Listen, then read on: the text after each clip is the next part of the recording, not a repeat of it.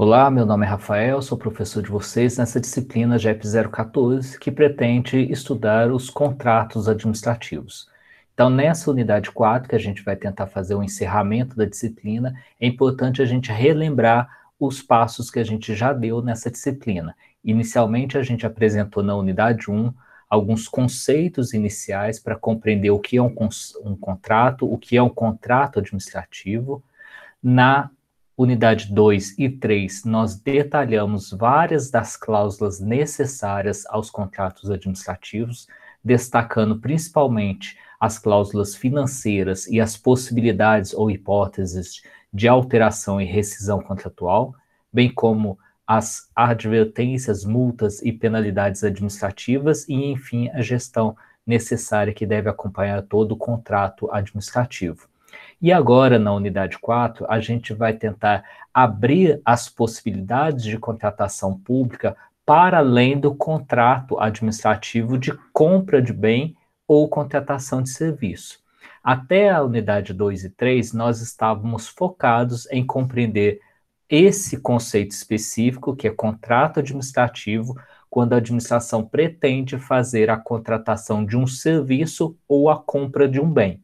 Na unidade 4, nós vamos ampliar o nosso conceito de contrato da administração pública para compreender outras formas de contratação, em que a administração vai firmar vínculos jurídicos com outras pessoas, públicas ou privadas, para atender alguns objetivos específicos, todos eles contemplados no nosso interesse público. Então, o objeto aqui da nossa unidade 4 é a gente compreender para além do contrato administrativo, a gente tem outras formas de contratação celebradas pela administração pública. E aqui, só para a gente compreender de início, né, os chamados convênios e parcerias, mas a gente vai detalhar cada um desses conceitos. É importante a gente compreender que a gente tem um modelo de Estado, um Estado de Direito, que adotou o modelo federativo. Então, a gente tem a União, os Estados membros e os municípios. E a nossa Constituição, ao distribuir os poderes entre essas esferas, também distribuiu várias competências que para realizar políticas públicas. Mas o nosso modelo federativo ele não é estanque, fechado, segregado. Muito pelo contrário, em vários dispositivos da Constituição, a gente vai perceber um esforço do texto constitucional em fazer cooperação entre os entes da federação. Então, vocês viram já no nosso material diversos eh, dispositivos, principalmente aqueles que tratam das políticas públicas sociais, que indicam a necessidade dessa cooperação interfederativa, além, é claro, da necessidade de complementação da atuação e da legislação federal por parte dos Estados-membros e dos municípios. Então, o modelo que nós temos no Brasil é um modelo de Estado de Direito que adota a forma federativa e os entes da federação vão compartilhar certas competências. E nessas competências compartilhadas entre União, Estados e municípios, é esperado uma um esforço de cooperação entre os entes e não rivalidade ou disputa entre os entes da federação. Tudo bem? Esse é o marco constitucional em que a União, estados e municípios devem buscar formas cooperativas para a realização das políticas públicas, em especial as políticas públicas que objetivo fomentar, fomentar ou promover os direitos sociais. Nesse caso, a gente deve lembrar que a gente está muito preocupado, e esse é o nosso marco teórico, de compreender a ação do Estado voltado para a promoção de direitos sociais. Mas é importante a gente relembrar aqui que o Estado atua por diversas frentes. E é esperado que o Estado, além da regulação, do planejamento que ele faz cotidianamente, ele também vai executar alguns serviços públicos, exclusivos e não exclusivos. Em alguns casos, também o Estado vai explorar a atividade econômica.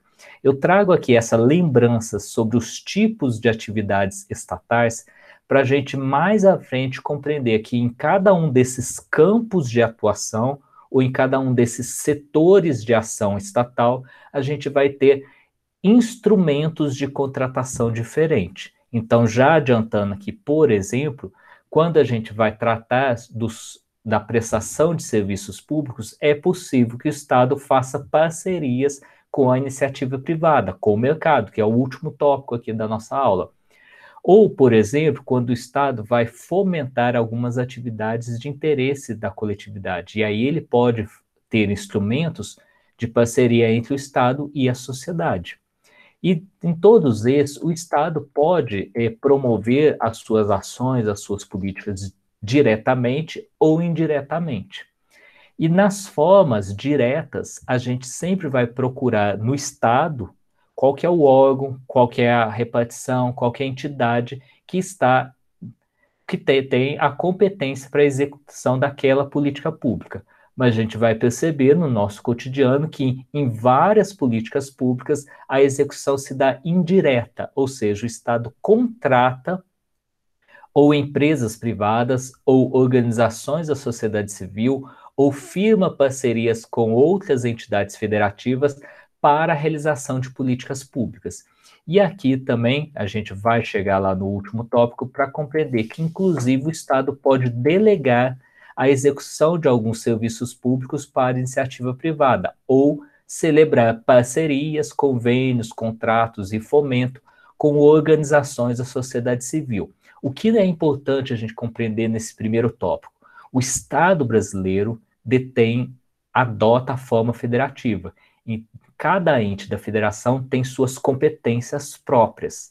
E muitas competências relacionadas às políticas públicas são competências compartilhadas, então é esperado que o Estado celebre parcerias e contratações diferentes para alcançar esse interesse maior que é a promoção dos direitos sociais.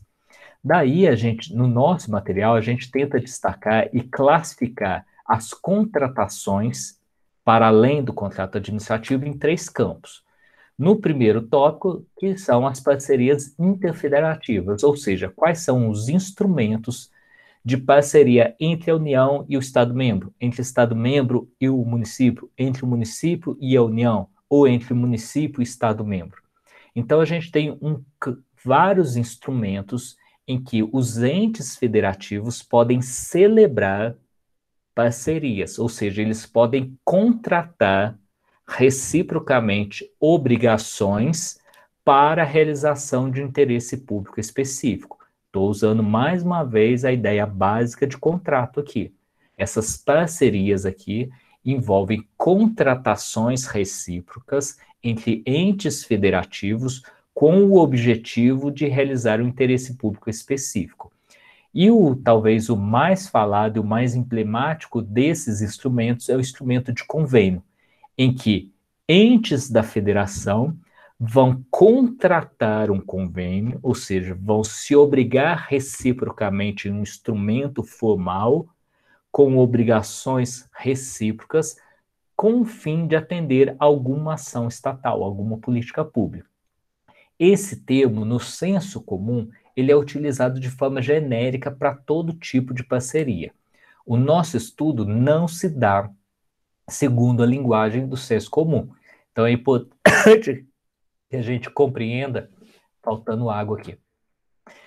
E convênio para o nosso estudo é o instrumento regulado pelo artigo 116 da Lei 8666. Nesse artigo, vocês vão encontrar elementos, cláusulas necessárias para a celebração de um convênio. Antigamente, convênio era utilizado para todo e qualquer tipo de parceria entre o Estado e a sociedade civil. Depois da Lei 13019, não mais. A gente só vai utilizar a expressão, o termo convênio, quando for parceria entre os entes federados ou entre um ente federado e uma entidade filantrópica do sistema SUS, ou que presta serviços ao sistema SUS. Por que, que é importante a gente demarcar isso? Porque antigamente qualquer parceria entre Estado e sociedade civil era por meio de convênio. Mas com a, com a aprovação da Lei 3019, convênio foi reduzido o seu campo de atuação apenas a esse campo da saúde com entidades filantrópicas e quando houver parcerias entre os entes da federação, somente nesses casos. Por que isso? Daqui a pouco, lá no próximo tópico, vocês vão ver que a gente vai ter outros instrumentos com outros nomes para as parcerias entre o Estado e a sociedade civil. Então, convênio é o instrumento utilizado entre os entes da federação ou entre um ente da federação e uma entidade que presta serviços ao SUS para a execução de uma atividade de interesse público. E aí, esse instrumento de convênio permanece sendo regulado pela Lei 8666, em especial o artigo 116. Eu chamo aqui atenção desse artigo 184A, que ele apenas faz a exclusão, dizendo que não é para utilizar mais convênio entre o Estado e qualquer organização da sociedade civil. Convênio é utilizado apenas entre o Estado e organizações que prestam serviços no SUS. Além do instrumento convênio, a gente tem na esfera da União, ou seja, dois instrumentos restritos à esfera da União, o que não impede que os Estados-membros e os municípios também tenham esses instrumentos, mas eu estou chamando aqui a atenção que o contrato de repasse e o termo de execução descentralizada são dois instrumentos típicos da União, do governo federal. Então, por vezes, o governo federal quer realizar uma ação conjuntamente com o município, com o Estado membro. Só que ele não vai fazer um convênio, ele prefere fazer, por exemplo, um contrato de repasse, em que a União passa o recurso financeiro a um ente financeiro, Caixa Econômica ou Banco do Brasil, e esse banco vai repassar os recursos para o município ou para o Estado membro. Então, ao invés de celebrar um convênio, que certamente é mais complexo, a União tem, tem esse instrumento mais simples de repasse de recursos financeiros via uma instituição financeira, um banco, por exemplo. E a União também tem no seu é, instrumento, está faltando uma letra ali no orçamentário, o termo de execução descentralizada, em que, por vezes, é, um órgão da União repassa para outro órgão um recurso financeiro para fazer uma política pública. Então, a diferença entre o contrato de repasse e de execução descentralizada é que o contrato de repasse é um, um contrato intermediado pela uma instituição financeira, um banco. E o termo de execução descentralizada é apenas uma descentralização de crédito orçamentário. Propriamente nem há um contrato ou um convênio.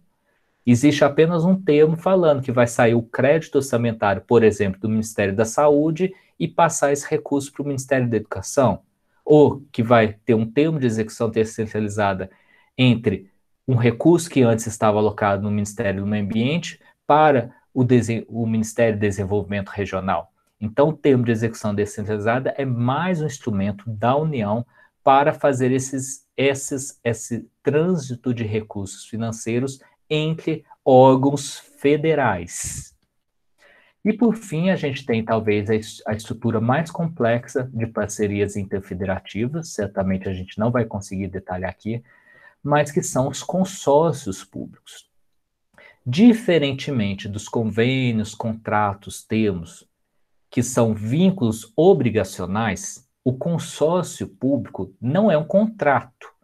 Ele é uma pessoa jurídica criada por entes federativos variados então, é possível ter consórcio público criado por municípios, por município, mas Estado, pela União junto ao Estado. Então, consórcio público é uma pessoa jurídica criada por entes da federação, seguindo a lei geral dos consórcios públicos, que é a 1107, e que tem toda uma regulamentação específica.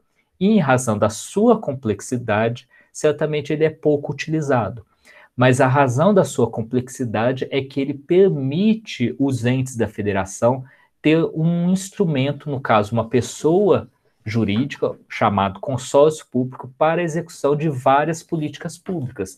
Então, é interessante a gente ter isso em mente ao compreender que no desenvolvimento de políticas públicas regionais é interessante haver a criação de um consórcio público, que não se confunde com convênio, nem contrato administrativo, nem parceria. Consórcio público é uma pessoa jurídica criada por entes federativos que vai ter um objetivo específico, geralmente relacionado a uma política pública, ou várias políticas públicas, se for proposto, por exemplo, a criação de um consórcio público regional, em que essa pessoa jurídica criada teria competência para executar várias políticas públicas na área de delimitação de sua atuação. Tudo bem? Então, esses são os principais instrumentos de parcerias entre entes federativos. Mas talvez, e o que chama mais atenção, talvez de vocês e do nosso estudo, são as parcerias entre o Estado e a sociedade civil. Mais uma vez, a gente tem um arranjo federativo que, mais uma vez, não vai ficar restrito apenas aos órgãos e entidades é, estatais. A nossa Constituição, por ser um Estado democrático de direito, também elege a participação da sociedade civil em várias políticas públicas, por exemplo, saúde, educação, meio ambiente, assistência social. Então, é esperado que o Estado celebre parcerias com a sociedade civil, não só porque o Estado quer se desfazer das políticas públicas, ou o Estado não quer realizar políticas públicas diretamente, mas a nossa Constituição pede que o Estado celebre parcerias com a sociedade civil, tanto para fortalecer os elos da sociedade civil, quanto para inovar políticas públicas com essas parcerias com a sociedade civil. E o grande marco regulatório aí para esse estudo é a Lei 13019, que é uma lei extensa em que vai detalhar vários instrumentos para a parceria entre o Estado e a sociedade civil. E aí a gente precisa compreender que, por meio dessa lei, a gente tem um termo técnico a compreender, que são organizações da sociedade civil. Essa lei vai definir o que é organização da sociedade civil. Então, no senso comum, na mídia, a gente ouve falar muito em ONG, organização não governamental, que não é um termo técnico, não é um termo jurídico. O que a gente tem como termo técnico é a organização da sociedade civil prevista na Lei 019. E lá vocês vão ver que não é qualquer organização da sociedade que pode ser considerada organização de sociedade civil. É considerada organização da sociedade civil entidades privadas sem fins lucrativos, sociedades cooperativas sociais, ou seja, não é cooperativa de produção ou de consumo, mas são cooperativas que envolvem grupos vulneráveis ou de interesse social, e organizações religiosas de cunho social, ou seja, não é igreja aqui, que fique bem claro. Organização de sociedade civil não é igreja, é organização religiosa que tem por finalidade a prestação de um determinado serviço social ou de assistência social, de promoção social. Não se confunde com a igreja propriamente, com as igrejas propriamente. Então, o conceito com o qual a gente vai trabalhar nessa unidade é o conceito de organização civil previsto na Lei 13019. E essa organização da sociedade civil é apenas desses três tipos. Não é qualquer organização privada que pode ser considerada da sociedade civil.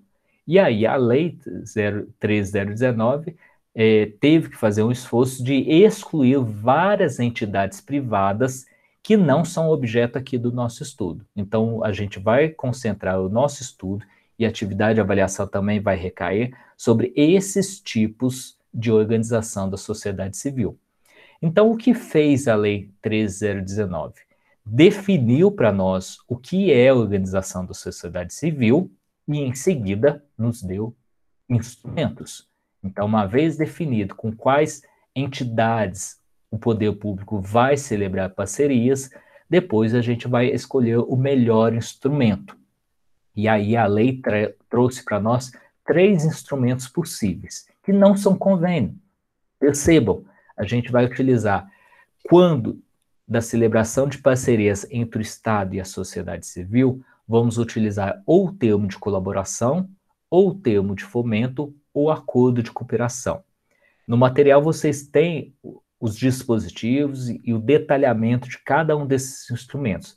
Basicamente, o termo de colaboração é quando o Estado elabora um plano de ação ou uma política pública e convoca, faz um chamamento público para entidades privadas participarem dessa ação, desse plano, recebendo recursos públicos. E por vezes a gente vai utilizar o termo de fomento quando o Estado não elaborou um plano prévio, mas ele quer destinar recursos públicos para atividades que já vêm sendo desenvolvidas pelas entidades privadas. Então, a diferença entre termo de colaboração e termo de fomento é qual foi o agente que iniciou a proposição ou ação de interesse público. No termo de colaboração, é o Estado que propõe qual será a ação. E no termo de fomento, a entidade privada já realiza a atividade e vai receber recursos para continuar realizando a atividade que até então já vem sendo feita. O acordo de cooperação, distintamente, não envolve transferência de recurso público, mas pode envolver transferência de conhecimentos ou parcerias que não envolvam recurso financeiro, mas, por exemplo, parcerias entre servidores públicos e entidades privadas ou é, empregados ou pessoas ligadas a entidades privadas com o poder público. Então, acordo de cooperação geralmente é falado acordo de cooperação técnica, em que o Estado e entidade privada vão celebrar um acordo para compartilhar conhecimentos técnicos. E aí, como a gente está falando mais uma vez de formas de contratação, a gente tem que Tal qual na Lei Geral das Licitações e Contratos, a gente tem todo um procedimento para a celebração dos contratos e que a regra constitucional é que antes de celebrar um contrato para compra de bens ou contratação de serviço, o Estado deve celebrar uma licitação. Aqui na Lei 13019 é esperado que antes de celebrar um termo de colaboração ou um termo de fomento, ou mesmo um acordo de cooperação, o Estado faça um chamamento público, que é, em muito, vai se assemelhar a uma forma de licitação. E tal qual lá na lei geral a gente encontra o procedimento da licitação e também encontramos hipóteses de dispensa de licitação e de inexigibilidade de licitação, aqui também na Lei 13019 nós vamos encontrar hipóteses em que o Estado pode celebrar diretamente termos de cooperação ou termos de fomento sem um chamamento público prévio. Mas, alerto, é esperado que o Estado faça o chamamento público exatamente para ampliar as possibilidades dessas parcerias, não excluindo, ou seja, ao invés do Estado querer celebrar com apenas uma entidade, ele faz um chamamento público para escolher mais entidades que virão assinar esse termo de colaboração ou de fomento. Então, leia com atenção e tenha em mente de que é esperado que faça o chamamento público, mas a própria lei traz as possibilidades de celebração de termo de colaboração e termo de fomento diretamente, sem ter o chamamento público prévio. Acabamos por aqui? Não. A Lei 13019 talvez seja o principal marco regulatório dos instrumentos de parceria. Mas além dessa lei, a gente tem várias outras leis de parcerias. E eu queria destacar aqui principalmente é, a lei das organizações sociais. Perceba que o nome é parecido, mas são instrumentos distintos, não vamos confundir. Organização da sociedade civil é o conceito técnico previsto na Lei 13019, que é o marco regulatório das organizações da sociedade civil em geral. Organização social é um título que o Estado pode conceder, ou melhor dizendo, o Estado pode qualificar uma entidade privada como organização social, se ela atender certos pré-requisitos, para vir celebrar um contrato de ação com o Estado e assim executar alguma política pública de saúde, educação, de cultura, de meio ambiente, de assistência social. Então, nós temos muitos casos, né, talvez não, em, é, não em, no nível municipal, mas no nível estadual a gente encontra vários exemplos de organizações sociais, ou seja, entidades privadas que foram qualificadas pelo Estado como organização social e assim puderam vir celebrar o contrato de gestão para gerir, por exemplo, unidades de saúde, unidades escolares, unidades de cultura, unidades de meio ambiente. Então, é mais um instrumento disponível para o Estado vir a celebrar. Além disso, a gente tem um termo de parceria, que é um outro instrumento que acabou sendo reduzido o seu campo de atuação, exatamente porque a Lei 3019 ela é mais ampla nesse sentido, e a gente não deve esquecer que a gente tem ainda a Lei 12101, que trata das entidades filantrópicas. E lembrando que quando uma entidade ela é classificada como entidade filantrópica, ela tem algumas isenções fiscais em contrapartida à prestação de serviços de saúde, de educação ou de assistência social. Então, entidades filantrópicas são aquelas que têm um certificado de entidade beneficente e assim elas recebem isenção fiscal, ou seja, elas não recebem dinheiro público diretamente. Elas ficam isentas de alguns tributos em contrapartida à prestação de serviços de saúde, educação ou assistência.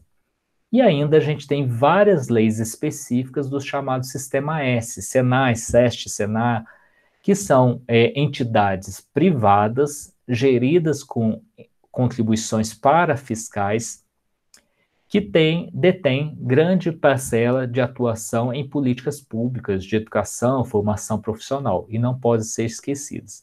Então, para além da lei geral que a gente está destacando nessa unidade, a gente tem outras leis específicas que tratam de outros instrumentos de contratação, de parcerias entre o Estado e a sociedade civil. Tudo bem aqui? Como que estamos? Ó, oh, tem mais gente na porta esperando. Enquanto eu estou falando, eu não consigo olhar para a porta. Então, sinal é que eu vou respirar, olho para a porta e deixo é, é, os alunos entrarem. Tudo bem? Então, não fiquem tristes. Por fim, eu devo é, discutir com vocês ou apresentar a vocês um outro grupo de parcerias ou de formas de contratação de parcerias entre o Estado e o mercado. Lembrem que no tópico 1 a gente é, apresentou instrumentos entre entes da federação. No, no tópico 4.3 a gente destacou instrumentos entre o Estado e entidades privadas sem fins lucrativos. Agora, no último tópico, a gente vai falar de parcerias entre o Estado e entidades privadas com interesse lucrativo. Então, estamos falando principalmente de parcerias entre o Estado e entidades privadas, empresas, nomeadamente, que receberão ou incentivos do Estado por meio de políticas tributárias, por exemplo, ou subsídios, ou isenções ou incentivos de infraestrutura. Mas eu quero chamar a atenção principalmente aos instrumentos de concessão de serviços públicos. Concessão de serviço público pode ser caracterizado como um contrato administrativo, mas certamente é um contrato administrativo mais complexo que vai pressupor toda uma licitação prévia e um regulamento específico. Nós temos que alguns serviços são considerados serviços exclusivos do Estado, que o Estado tem obrigação de prestar certos serviços diretamente ou indiretamente por meio de concessão. Não vamos confundir os serviços públicos exclusivos, que são diferentes dos serviços públicos não exclusivos. Serviços públicos, por exemplo, saúde, educação, assistência, previdência, proteção ao meio ambiente, são serviços públicos não exclusivos. O Estado tem obrigação de prestar esses serviços, mas entidades privadas também podem fornecer esses serviços no mercado. Quando nós falamos em concessão de serviço público, nós estamos falando em concessão de serviço público exclusivo em que é exclusivo do Estado a prestação desses serviços e entidades privadas só podem prestar esse serviço se receber autorização ou uma concessão do Estado. Estamos falando de, de exploração de potencial hidrelétrico, distribuição de energia, água, esgoto, telefonia. Esses são serviços públicos exclusivos que o Estado tem obrigação de prestar isso à sociedade. E entidades privadas só podem executar esse serviço se tiver uma concessão ou autorização estatal. Então, a concessão pública tem uma regra específica, lei específica, vai regular como se dá esse tipo de contratação. E mais recentemente, a gente tem a lei das PPPs, a lei das parcerias público-privadas, que veio trazer duas modalidades de concessão que são chamadas a concessão patrocinada e a concessão administrativa. A regra é que na concessão comum, o Estado vai conceder a uma empresa privada a execução do serviço público por conta e risco e, em contrapartida, a cobrança de uma tarifa ou de uma taxa. Na concessão patrocinada, o Estado vai conceder a uma empresa privada, possivelmente, a, presta, a execução de um serviço público atrelada a uma obra. E essa empresa vai ser remunerada ao longo do tempo por meio da cobrança de uma tarifa. E nós temos ainda a modalidade de uma concessão administrativa em que o Estado vai conceder a uma empresa privada a execução de uma obra pública e consequente prestação de, da manutenção dessa obra pública. Isso é muito comum, isso é mais comum, perdão, de ser utilizado, por exemplo, quando o Estado quer construir, por exemplo, um equipamento, seja um equipamento administrativo ou de saúde, de educação. Ele faz a concessão administrativa, a empresa privada constrói o equipamento e vai continuar mantendo aquele equipamento em condições de uso para o poder público. E aí o poder público vai fazer o pagamento mensal dessa concessão, que não envolve certamente pagamento de tarifa pelos usuários. E mais, recente, mais recentemente, não, perdão, a gente tem ainda um último tópico é, para tratar, que são é, as parcerias entre o Estado e o mercado, é, que são as políticas de privatização, que o Estado decide, é, em determinado momento, não atuar mais em determinados setores da economia, e faz um, um, um ajuste para alienar essas empresas até então estatais. Então, isso foi muito comum na década de 90 e nos últimos anos vem ganhando força essas políticas de privatização, em que o Estado deixa de atuar diretamente em alguns setores e repassa para empresas privadas eh, os ativos até então estatais. Lembrando que a gente tem leis específicas e nós temos uma lei de 2018 que lista vários programas e parcerias de investimento que, em suma, envolvem a privatização ou a concessão à iniciativa privada, num esforço, é, portanto, de retirar é, o Estado da prestação de certos serviços públicos ou exploração de atividades econômicas em favor de empresas privadas. Lembrando que a gente tem um modelo de Estado que admite essas formas de privatização e que, portanto, dependendo é, dos rumos é, políticos, econômicos do país, a gente pode concentrar em um ou outro instrumento de parcerias para prestação de serviços públicos.